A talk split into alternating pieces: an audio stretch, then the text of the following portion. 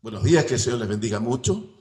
Agradecemos a Dios el poder estar una vez más juntos aquí para adorarle, para bendecir a nuestro Dios y para celebrar un culto, un servicio a nuestro Rey. ¿Qué les parece si oramos al Señor para que Dios pueda ministrarnos la palabra en este día? Acompáñeme ahí en su casa, junto a su familia, a un tiempo de oración para pedir al Espíritu Santo de Dios que nos hable, que nos enseñe en el día de hoy.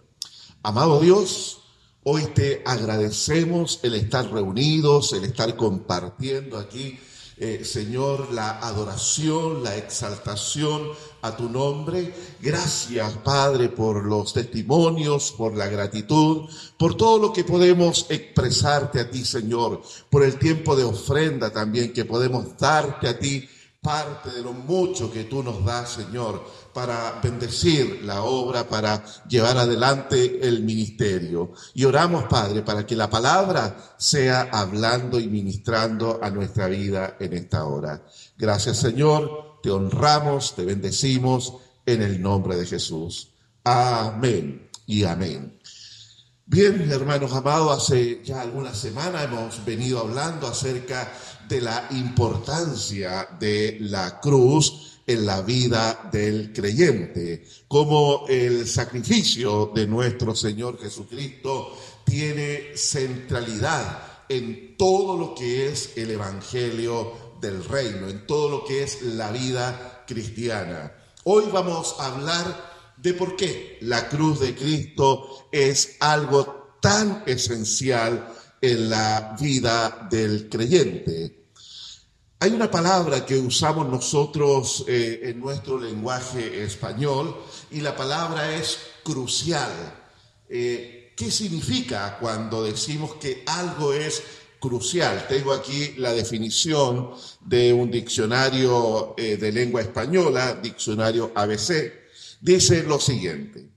La palabra crucial es utilizada en nuestro idioma cuando queremos expresar un hecho, acontecimiento o evento que resulta ser para nosotros decisivos, críticos, trascendentes o fundamentales. Es decir, cuando algo es realmente relevante y notable en nuestra vida, si se produce o sucede, es capaz incluso de cambiar el acontecer de nuestra realidad. Entonces, diremos que es crucial. Si lo ponemos en el contexto actual que estamos viviendo con la pandemia del COVID, podríamos decir que si una persona llega a contagiarse de, esta, de este virus y tiene problemas respiratorios y lo cual le lleva a debatirse entre la vida y la muerte, para esa persona es crucial contar con un respirador artificial. Cosa que a través de este respirador la persona pueda eh, eh, permitir eh, prolongar sus días para seguir un tratamiento y así poder recuperarse y salvarle la vida. El respirador es crucial. Esta palabra crucial tiene su origen directamente en la palabra cruz, en la cruz de Cristo. Y su significado expresa cabalmente lo que representa la cruz en la fe cristiana. La cruz es esencialmente fundamental en todo lo que es la enseñanza del cristianismo bíblico. ¿Qué pasaría si nosotros quitamos la cruz de en medio? Si nos olvidamos del mensaje de la cruz, si no existiese el evento de la cruz, Claro, tuvimos la visita de Dios en Jesucristo, vino, anunció el reino, sanó, hizo bienes, hizo milagros, pero no fue a la cruz. Se fue directamente al cielo sin pasar por la cruz. ¿Qué hubiese sucedido? ¿Cuál sería la condición actual? ¿A qué estaríamos expuestos hoy nosotros? Primero, tenemos que reconocer y entender que no habría perdón de pecado. No podría haber este ofrecimiento del el perdón, sino que cada individuo, cada persona debería asumir la responsabilidad de pagar por su deuda por causa del pecado. Y por supuesto, no habría esperanza de salvación. Estamos hablando, ¿qué pasaría si quitamos la cruz de en medio? Por supuesto, no tendríamos ninguna esperanza de salvación eterna para nuestra alma. No habría el regalo, la bendición, el ofrecimiento de la vida eterna y tampoco podríamos siquiera tener una relación con Dios como la tenemos hoy, esta relación íntima y personal que tenemos con el Creador se mantendría la vigencia de la ley. Y toda persona, cualquier persona que quisiera ser justificada ante Dios, tendría que haber practicado el ejercicio de guardar toda la ley desde la cuna, desde su nacimiento, hasta el día de su muerte, su partida de esta vida. Tendría que haber vivido en perfecta obediencia y sólo así la persona podría ser justificada delante de Dios. Algo que empíricamente está comprobado que es imposible para todo ser humano, por cuanto todos nosotros vivimos bajo la esclavitud del pecado. Nuestro corazón está inclinado hacia lo malo. Eso es la naturaleza corrompida del ser humano. Dice Romanos 7:14, la ley es espiritual, es santa, podríamos decir también. Mas yo soy carnal, vendido o esclavizado al pecado. Eso dice Romanos 7:14, ¿ya? Entonces, ¿por qué decimos que la cruz es esencial en la salvación del ser humano? ¿Cuáles son los alcances de la cruz en el destino eterno del hombre?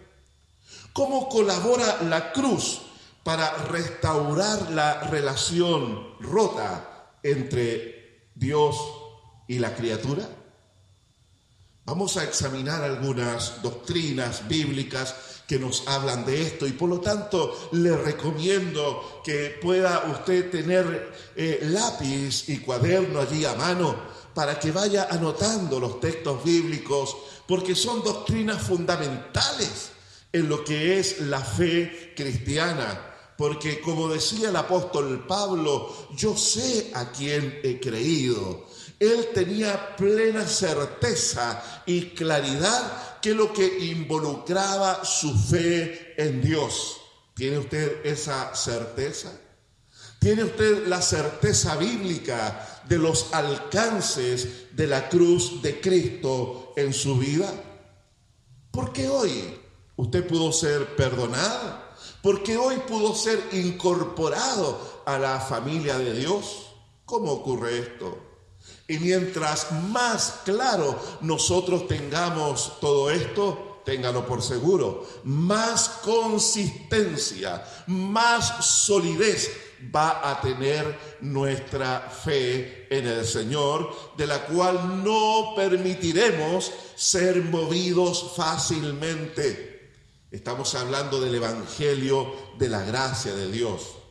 Pero para que esta gracia de Dios se manifestase para los hombres desde el cielo, bueno, tenemos que pasar necesariamente por la cruz de Cristo, el significado, lo que involucra todo esto. Y lo primero que vamos a hablar en este día es la expiación, la expiación, expiar los pecados del hombre. Esta palabra en el Antiguo Testamento se traduce del verbo kafar, que significa cubrir. Eso es lo que significaba kafar, cubrir, viene de este verbo eh, hebreo, ¿ya? Entonces, kafar nos habla de el precio que cancela la deuda.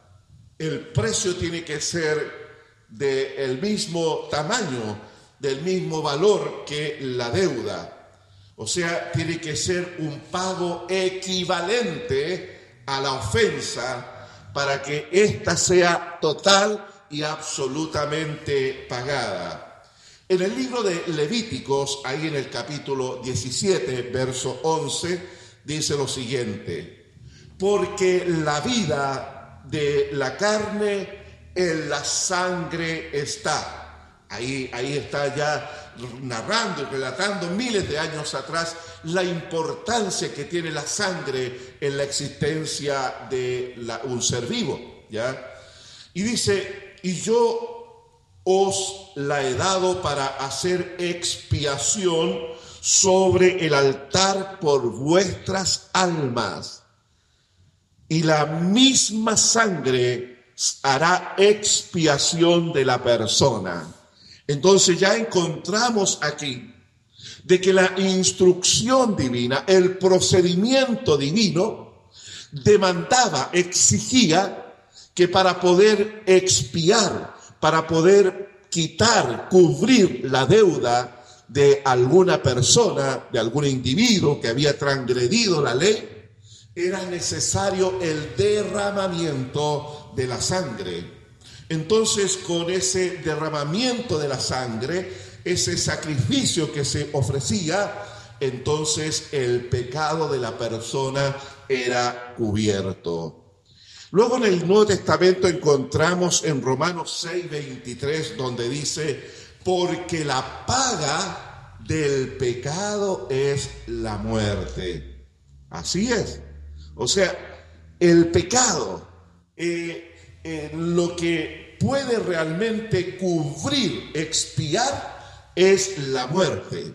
Así es lo que está diciendo acá. La paga del pecado es muerte.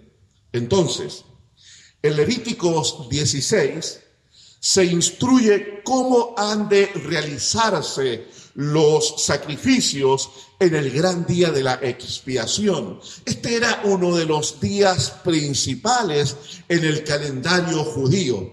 Sí, allí donde el pueblo era convocado al templo y los sacerdotes frenéticamente ese día ofrecían muchos sacrificios sobre el altar. Pero había uno muy significativo era el más importante de todos y era el sacrificio que ofrecía el sumo sacerdote en representación de todo el pueblo. Lo que hacía este sumo sacerdote era que primero tenía que ofrecer un sacrificio por sus propios pecados. Luego ofrecía un sacrificio por los pecados de su familia directa, esposa e hijos, nietos allí. Y luego ofrecía un sacrificio por los pecados del pueblo. Y tenía que entrar al lugar santísimo, donde solamente entraba una sola vez al año, por mandato divino entraba allí. No había libertad para entrar a ese lugar. Y solo el sumo sacerdote entraba ese día, el día de la expiación. Levíticos capítulo 16, usted puede leer todo eso. Entonces el sumo sacerdote, ¿qué es lo que hacía? Entraba con sangre ajena, con sangre de animales inocentes que habían sido sacrificados por causa de los pecados de las personas. Y rociaba con eso con, el hisopo, allí rociaba eh, la, eh, la caja esa que estaba allí, el arca del pacto que estaba allí dentro, y rociaba la tapa con la sangre. ¿Para qué? para que a través de ese sacrificio y esa sangre derramada, Dios pudiese cubrir, cancelar el pecado del pueblo y a la vez renovar su pacto con la nación de Israel. Entonces, la idea de la expiación es cubrir el pecado de la persona con un pago equivalente a la ofensa cometida. La paga del pecado es muerte. Por lo tanto, para que la persona fuese absuelta y perdonada, tenía que cancelar con sangre.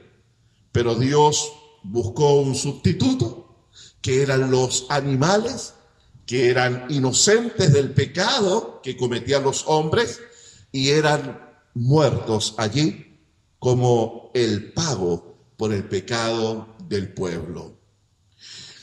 Tenemos el ejemplo clásico de la Pascua en Egipto.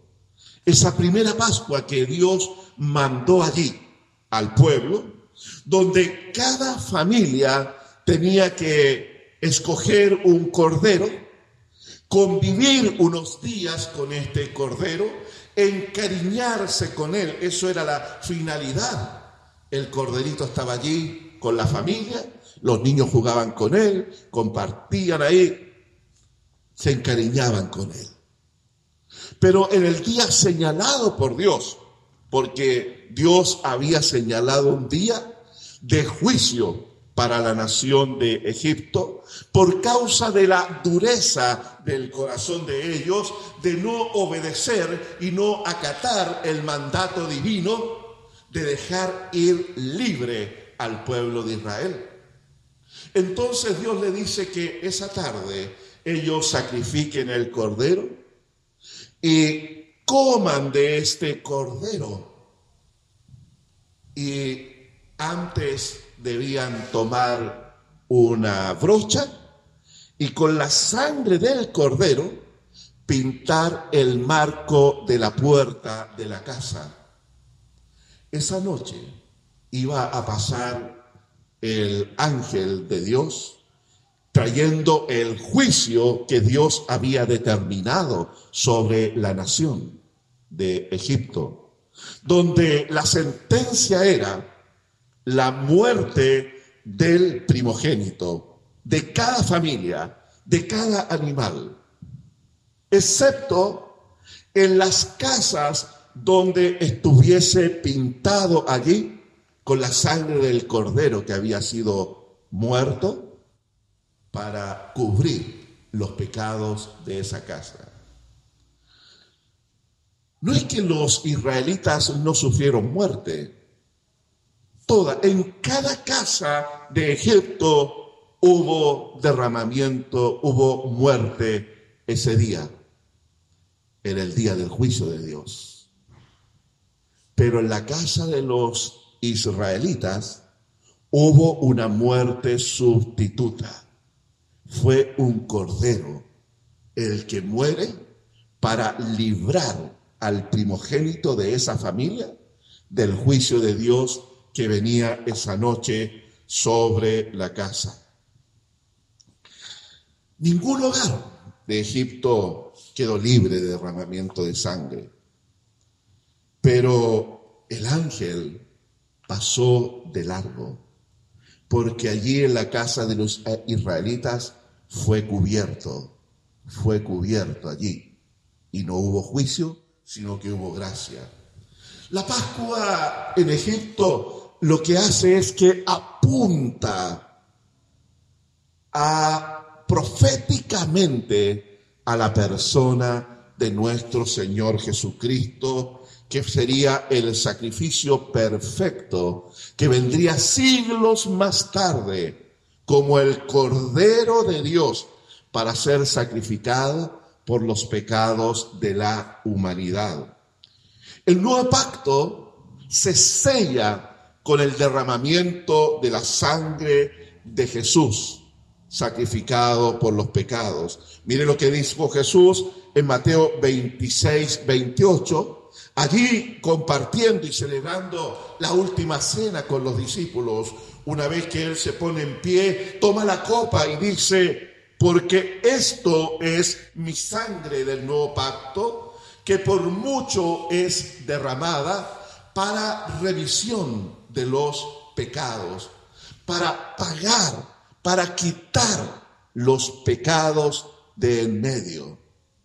Entonces ahí tenemos que se vuelve a repetir la figura de la Pascua de Egipto en la persona de nuestro Señor Jesucristo, pero en un sacrificio perfecto, hecho una vez para siempre. La expiación de Cristo no solo iba a cubrir el pecado, y esa es la gran diferencia que nosotros encontramos con la expiación del sistema de sacrificios del Antiguo Testamento a lo que es la expiación llevada a cabo por nuestro Salvador Jesucristo. En, el sistema del Antiguo Testamento, año tras año, año tras año, tenía que ofrecerse el sacrificio en el gran día de la expiación. ¿Por qué? Porque eran sacrificios imperfectos, porque eran sacrificios que solamente cubrían temporalmente, era un pago en el cual cuando la persona volvía nuevamente a pecar, entraba en deuda una vez más con Dios. Y tenía que venir el próximo año el próximo Yom Kippur para celebrar nuevamente los sacrificios y poder perdonar y renovar una vez más el pacto.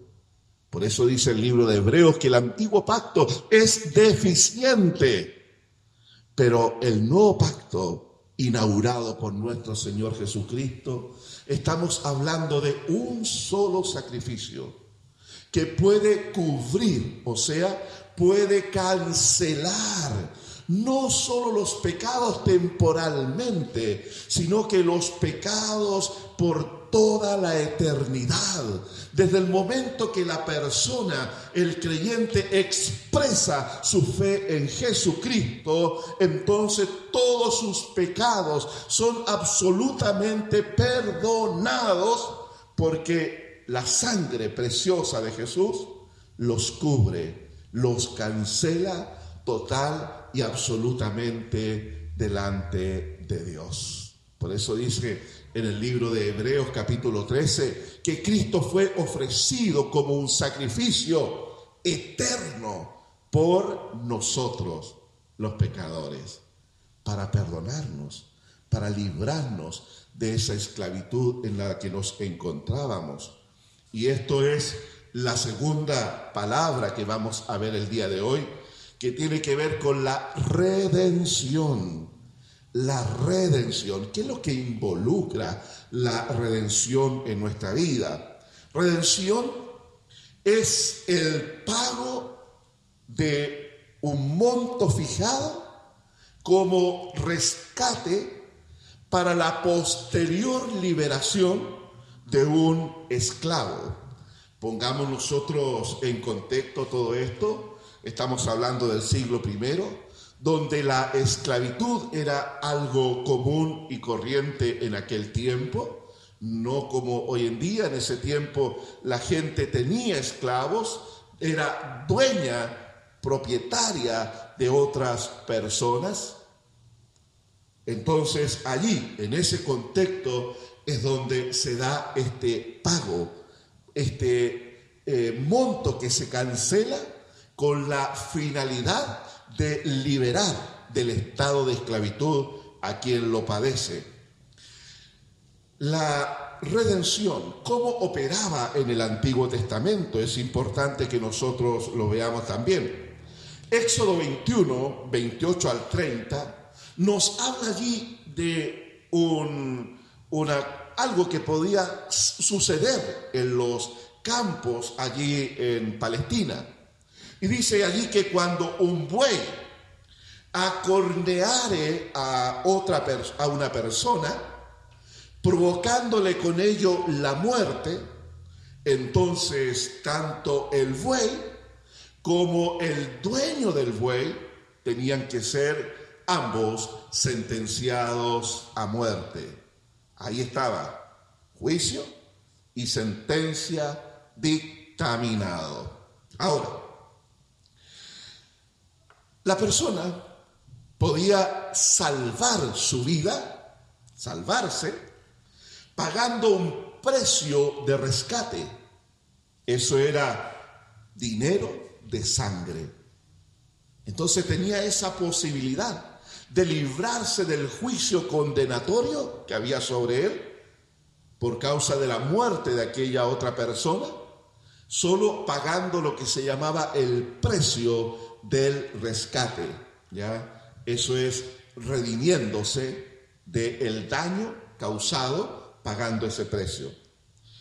Durante la Pascua que hablábamos recién, que ocurre en Egipto, se desarrolla allí un hecho sobresaliente y dice en números capítulo 3, verso 13, porque mío es todo primogénito desde el día que yo hice morir a todos los primogénitos en la tierra de Egipto.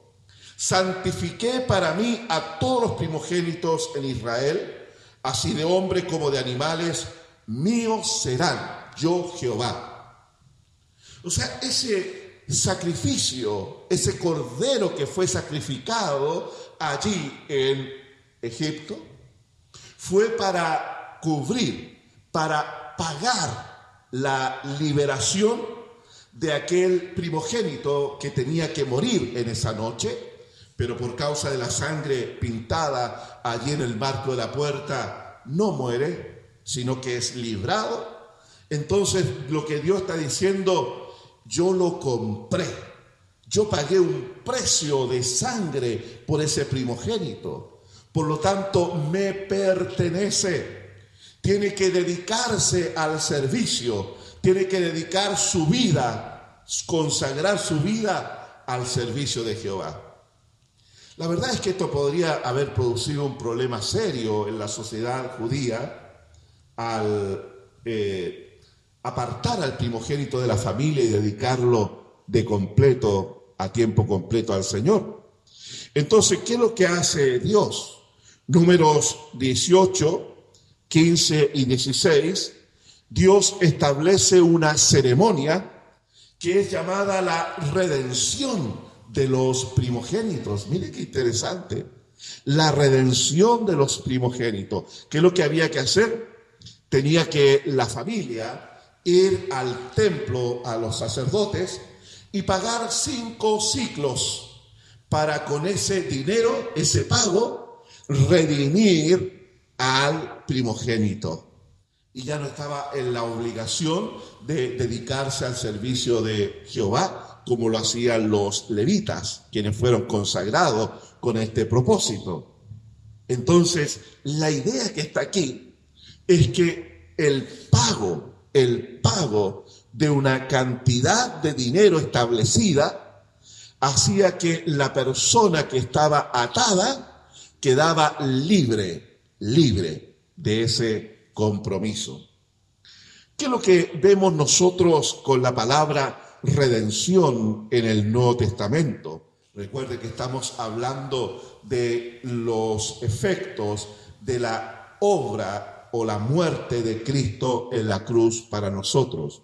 Primero veíamos que ese derramamiento de sangre de Jesús en la cruz fue para expiar nuestros pecados, fue para cubrirlos allí y para poder cancelar toda la deuda que teníamos. Ahora, redención junto con pagar, pagar, está hablando aquí de una persona que está en un estado de esclavitud, que está con una tremenda deuda que no puede cubrir por sí mismo.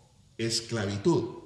Entonces, en el Nuevo Testamento encontramos varias palabras griegas que nos hablan justamente de la redención, y una de esas es agorazo, ¿ya? Que se traduce como redimir. Apocalipsis 5.9, con tu sangre nos has redimido. Al hablar de con tu sangre nos has redimido, entonces necesariamente apunta hacia la cruz. Agorazo está hablando de el precio de la redención, de la liberación. Entonces es liberar a la persona, ¿ya? Exagorazo habla comprar afuera, literalmente significa comprar afuera. Es la compra de un esclavo con la mira de otorgarle la libertad. Ya no seguirás siendo esclavo, sino que ahora seguirás, eh, obtendrás tu libertad. Gálatas 3:13 dice que Cristo nos redimió, nos exaboró de la esclavitud, de la maldición de la ley.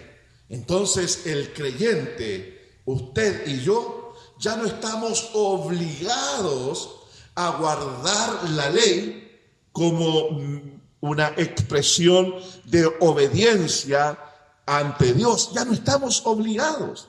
Es por eso que a veces eh, extraña cuando hay grupos religiosos que eh, llaman al creyente a guardar la ley. Pablo les llamaba a eso los judaizantes, aquellos que hacían una mezcla, una unión entre la gracia y la ley. Decían, sí, Cristo murió por los pecados, pero la persona tiene que circuncidarse y tiene que guardar la ley de Moisés para ser salvo. Entonces hacían una mezcla, que lo que dice Pablo, Pablo dice que eso es otro evangelio, que no es el evangelio de Dios, es un falso evangelio lo que le está diciendo Pablo. Entonces, ningún creyente en el día de hoy está obligado a guardar la ley. ¿Por qué? Porque cuando dice aquí que Cristo, ¿no es cierto?, nos redimió, o sea, nos eh, pagó exagorazo, pagó por nuestra redención que estábamos bajo la ley entonces para hacernos completa y totalmente libres. No, no, no, no, no debemos guardar la ley, sino que solo obtenemos la salvación, la liberación por gracia de Dios, porque hubo alguien que pagó el precio que nosotros estábamos endeudados, pero lo pagó con la mira de darnos la libertad, ya no más en esclavitud. Hay otra palabra también para redención que es lutró. Lutró nos habla del el precio de la libertad. ¿ya? O sea, se nos libera contra la recepción de un pago, de un precio por el rescate nuestro. Allí alguien va y paga el precio y dice, yo quiero liberar a tal persona. En este caso, el precio de la sangre de Cristo es el precio total de todos los pecados, de toda la humanidad, de toda la gente que ha vivido en todas las épocas, de todos los que hoy viven sobre la tierra como también de todos los que nacerán mientras la tierra dure. Entonces, este pago de rescate, este lutró, este precio que se pagó por la libertad, es suficiente para salvar a toda la humanidad. Pero debemos entender nosotros que no es una salvación automática que se aplica sobre el hombre una vez que Cristo derramó su sangre, sino que una vez que se predica el Evangelio, entonces el que escucha la palabra, el que abre su corazón para que el mensaje del Evangelio sea recepcionado en su vida, esa persona en fe acepta la oferta de salvación que Dios le está entregando. Y ahí entonces se hace efectivo el pago de liberación sobre la persona. Por eso es la necesidad que nosotros prediquemos las buenas noticias. No podemos nosotros pretender que la gente va a llegar a los pies de Jesús sin que le anunciemos, sin que le hablemos del llamamiento de Dios sobre su vida para perdonarle sus pecados a través del arrepentimiento que la persona pueda expresar frente al mensaje del Evangelio que le estamos anunciando. Esa es nuestra responsabilidad, porque el sacrificio de Cristo es suficiente para perdonar los pecados de toda la humanidad. Ese pago que se hizo, ese pago de la sangre de Cristo, es tan abultado, es tan generoso el pago, que no deja absolutamente a nadie sin la posibilidad de ser perdonado. Toda persona puede creer, ejercer fe ante nuestro Señor Jesucristo. Entonces, Lutro es liberar contra la recepción del pago de un precio por el rescate. Tito, capítulo 2, verso 13 y 14. Nuestro Salvador Jesucristo quien se dio a sí mismo por nosotros para redimirnos de toda iniquidad. Así es, la iniquidad, el pecado que había en nosotros, producía una abultada deuda para con Dios. Pero Cristo la canceló total y absolutamente. El pecado y la iniquidad producían en nosotros una esclavitud pero Cristo, con ese pago, lo hizo con la finalidad de liberarnos de ese yugo que traía el pecado en nuestra vida. Primera de Pedro lo dice también en el capítulo 1, verso 18.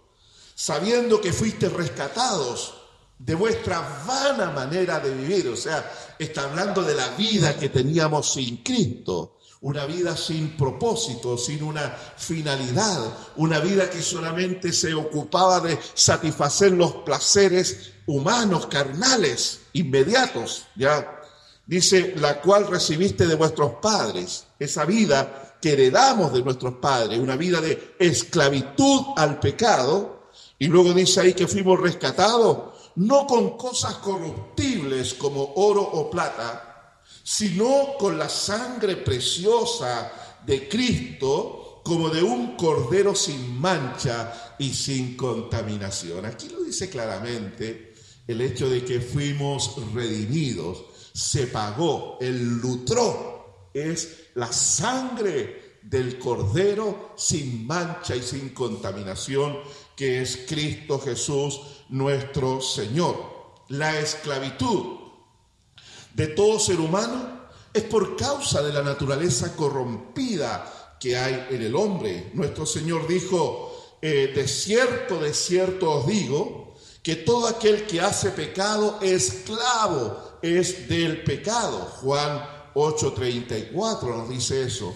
Todo el que hace pecado, todo el que lo practica, todo el que vive en el pecado, lo hace porque está en un estado de esclavitud.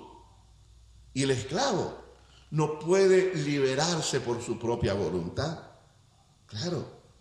Luego dice eh, Primera de Reyes 8:46.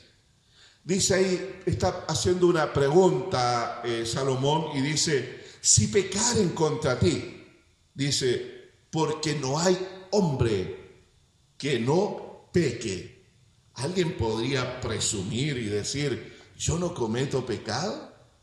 Yo nunca he dicho una mentira. Yo nunca he ofendido a nadie. Yo nunca he eh, hecho algo indebido. Nadie. Nadie podría presumir de eso porque la sentencia bíblica es porque no hay hombre que no peque. Entonces la liberación de la esclavitud fue realizada por nuestro Señor Jesucristo. Gálatas 5.1 dice, estad pues firmes en la libertad con que Cristo os hizo libre. ¿A quién se le puede demandar el estar firme? Sí, solo a uno que ha sido liberado de la esclavitud. Recuerde las palabras de nuestro Señor que dice, no puede el árbol malo dar buenos frutos, ¿no es cierto? Entonces todo buen árbol dará un buen fruto porque por el fruto se conoce el árbol. Entonces no podemos nosotros tener una expectativa de que alguien que no ha experimentado la libertad en Cristo Jesús tenga la conducta de un cristiano. Pero sí podemos esperar que un cristiano se comporte como tal. ¿Por qué? Porque puede vivir en la libertad con que Cristo le hizo libre. Y eso es justamente nuestra responsabilidad, nuestra como nosotros como creyentes. Somos llamados a no permitir que el pecado vuelva a enseñorearse sobre nosotros, sino que nosotros ejercer un control a través de la vida de libertad que el Señor nos ha dado. ¿Y cómo se vive esta vida de libertad? Por medio del Espíritu Santo en nosotros. Romanos capítulo 8 nos habla mucho acerca de eso. Las transgresiones del hombre las transgresiones a la ley, el pecado del hombre, demandan satisfacer la justicia divina. Ezequiel 18:4 encontramos la sentencia allí donde dice, el alma que pecare, esa morirá. El alma que pecare, esa morirá. Y que lo que había dicho en segunda, en Reyes capítulo 8, no hay hombre que no peque. O sea, todos bajo la sentencia de muerte. Por cuanto todos pecaron, Romanos 3:23, por cuanto todos pecaron, están destituidos de la gloria de Dios, distanciados, alejados, obligados a estar lejos de la gloria de Dios. Y estar lejos de la gloria de Dios es estar imposibilitados a entrar a la presencia de Dios, o sea, es vivir en las tinieblas del pecado. Esa es la condición espiritual del ser humano. Entonces, solo el sacrificio de Cristo eh, fue suficiente para satisfacer el pecado de toda la humanidad. Entonces allí, en la cruz, quedó definido el pago el lutro de nuestra redención. Allí se pagó, allí se canceló total y absolutamente. Por eso nada nosotros tenemos que agregarle al sacrificio de Cristo. Por eso la falacia, el error de la Iglesia Católica Romana que habla acerca de que el hombre es salvo por la gracia de Dios, más las obras que éste puede hacer ayudan para su salvación. Eso nos habla de que ellos eh, piensan en la que el sacrificio de Cristo no es suficiente, que el hombre tiene que tener obras para poder lograr su salvación. Y aún así, haciendo lo que ellos pretendan hacer, no logran eso, porque aún a los papas muchas veces lo han tenido que hacer misas para sacarlos del purgatorio, según ellos, cosa que ni existe el purgatorio también. Entonces el hombre define en esta vida su destino eterno solamente en dos vías. Una es a través de la gracia de Dios manifestada en Cristo Jesús, quien en la cruz del Calvario pagó el precio de nuestra liberación, lo cual nos conduce a la vida eterna.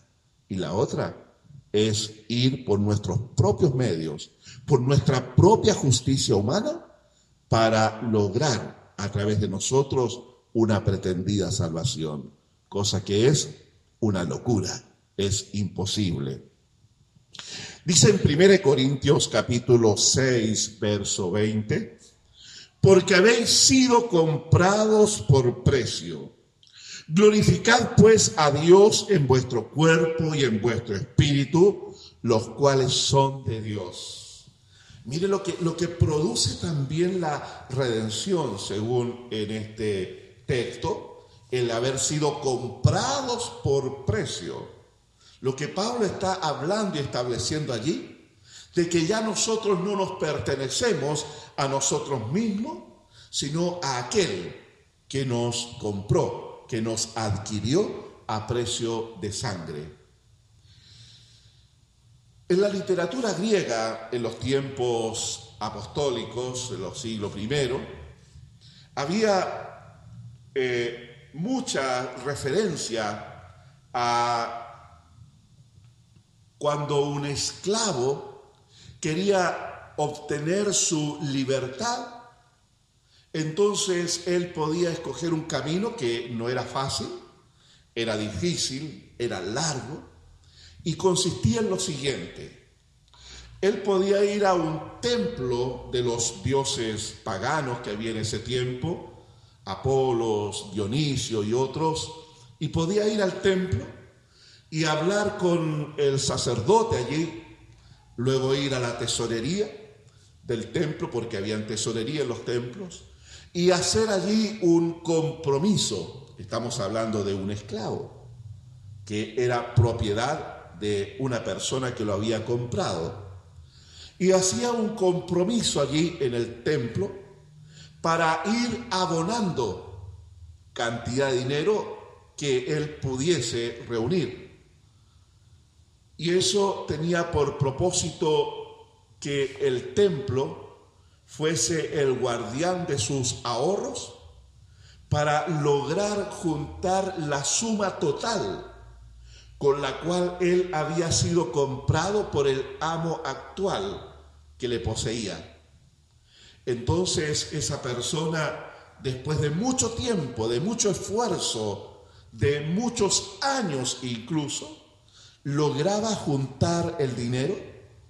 Entonces iba con su amo al templo y el sacerdote le hacía pago del dinero que el esclavo había juntado para obtener su libertad.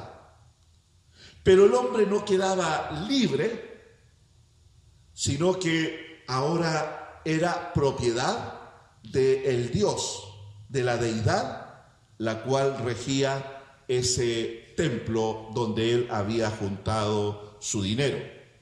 Y quiero leerle una, una nota histórica de Grecia, donde dice lo siguiente.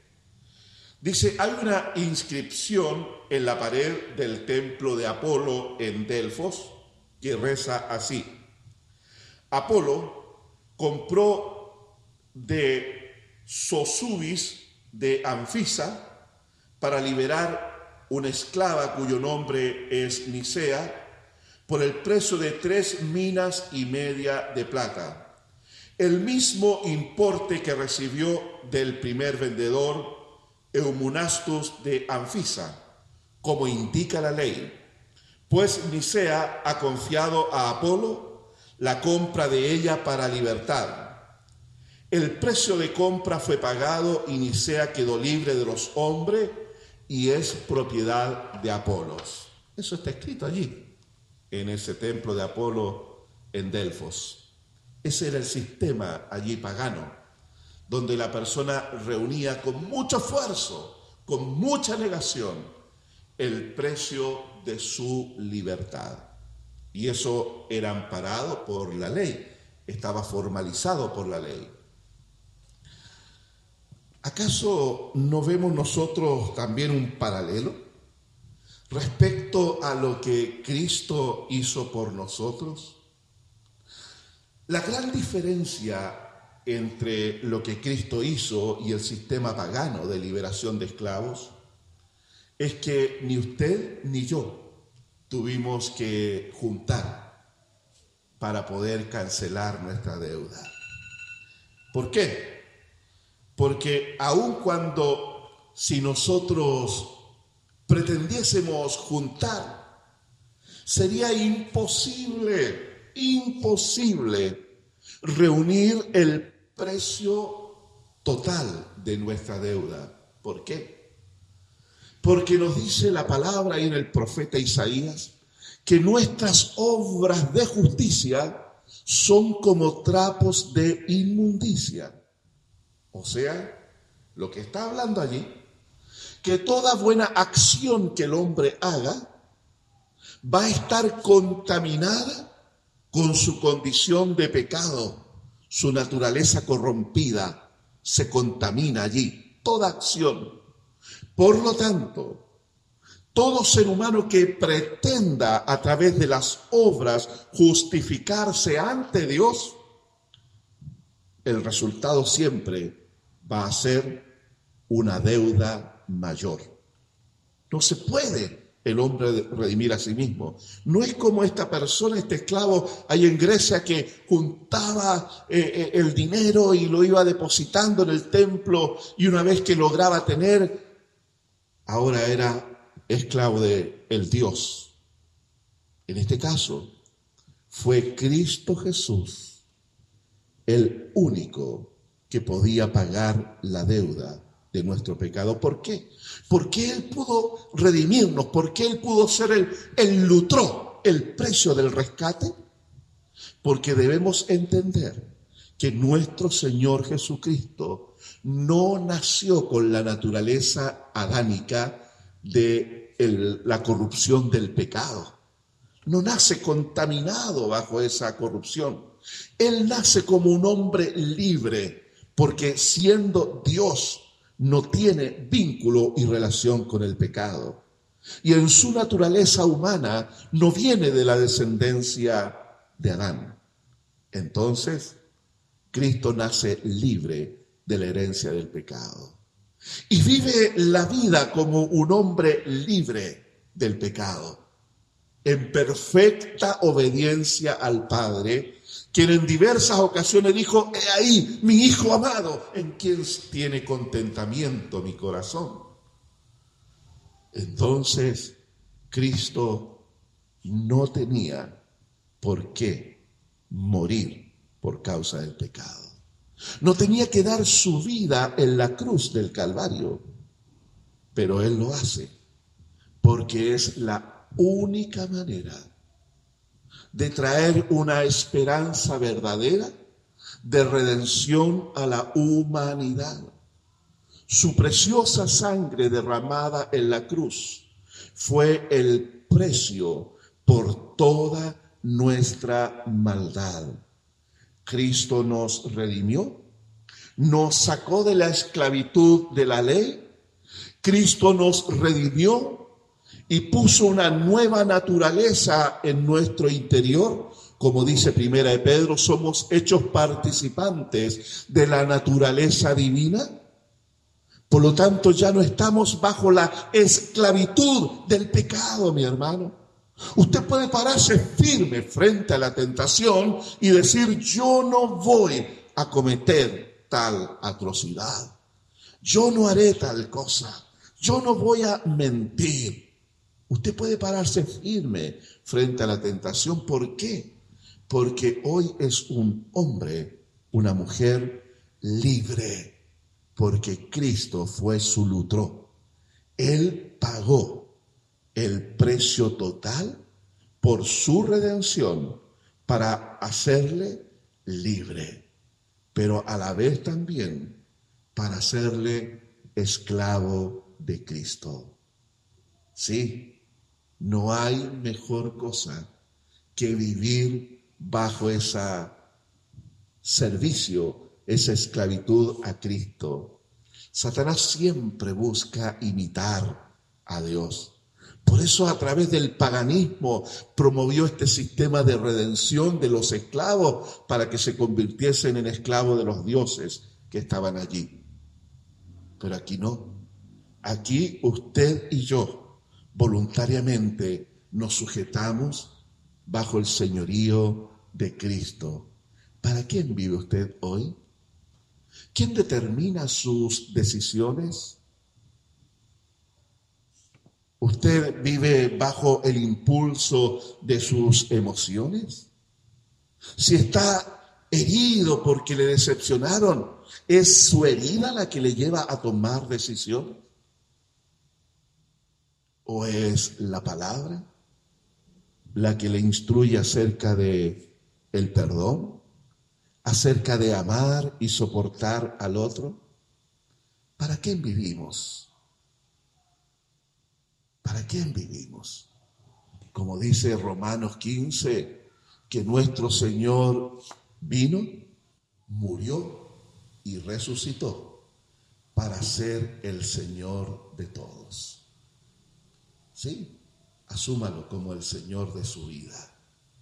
Dos palabras que hemos visto el día de hoy, expiación y redención.